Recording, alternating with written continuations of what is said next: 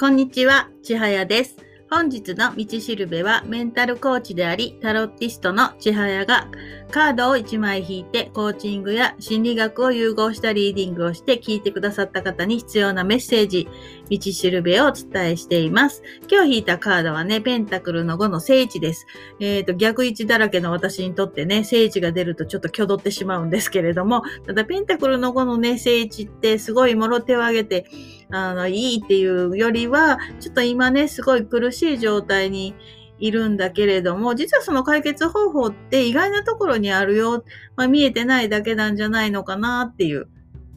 ちょっとね、今しんどいですよねっていうカードになっても解決しないっていうわけじゃなくって、ちゃんと解決策っていうのは、あの、あるので、それに気づけばいいんですよっていう、まあそんなね、意味合いのカードなんですよね。なので、こう、まああんまり逆地と変わらんやんかっていう、そんな感じもします。で、まあそういうね、リーディングのカードなんですけど、私はこのカードをね、見るたびに、こう、ちょっとね、まあ何年か前自分は鬱だったんですけど、鬱の時のこのしんどくて、もういつまでこのしんどさが続くんだろうとかね。まあ一生懸命本を読んで、まあ自分を大事にしなさいとかね、自分を愛しなさいとか、こう、視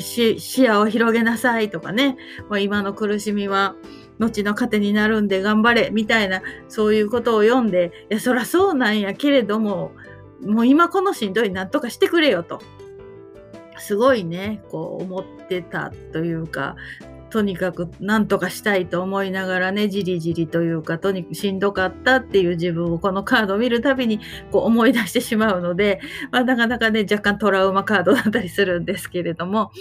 あの、今ね、振り返ってみたら本当にあの、しんどかった時期があったから、こうやってね、活動、コーチングとかカウンセリングとかをね、してるんだってわかるんですけど、その中にいる時ってもうそれどころじゃないですよね。とにかくもうしんどいし辛いし、いつまで続くかわかんないし、早くこの状態何とかしてくれよ。誰か何とかしてくれよって。まあ、それを知りたくてね、本もいっぱい読んだし、あの、自己啓発にね、のあのセミナーとかね、もう、うん百万単位で費やしましたし、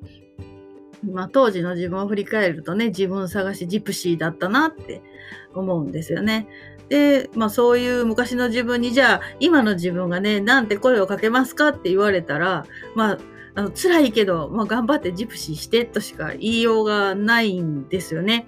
あの、やっぱ定中でいるときに、あの、その先のことをね、ご希望を持ってって言われても、まあ、正直ね、実感を持って希望は持ててなかったたんですよね。もちろんコーチングを受けてたので、1年後こうなりたいとか、まあ、5年後こうなりたいっていう、その妄想というかね、その将来の希望みたいなものは、あの、立ててました。立ててましたけれども、それが実感を持ってこうなるに違いないっていう確信があったかって言われると、やっぱ半信半疑ですよね。こんな目標設定したところで何が変わるんだろう。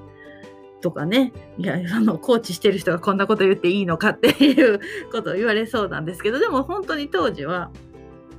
このクソ、クソしんどいのに、そんな、今のこともようわからんのに、なんで1年後やね、5年後のこと考えてどうなるんじゃって、まあ、正直、こう思ってました。半信半疑で、でもコーチングを受けることでね、何か変わるんじゃないかとか、思って、まあ、コーチにね、食らいついていってたっていうところなんだけど、じゃあ、その時の、まあ、自分の何が良かったのかとか、何が今につながってんのって思ったその、何とかしたいっていう、わけはわからないし、どうしたらええかわからんけど、まあ、何とかしたいっていう、その何とかしたいが強かったことかなって思うんですよね。あの、まあ、嵐はね、いつか去っていくっていうのは理屈では分かってるし、その後にね、青空が広がるっていうのも、まあ、本を読んだり、いろんな方のね、体験談を見たりとか聞いたりとか、あの、してたら、そうなんだなって、頭では分かるんだけど、じゃあそれがいつ自分に来るんですかっていうことは、まあ、分からなかった。けれども、もうなんかしつこく、とにかく何とかしたい。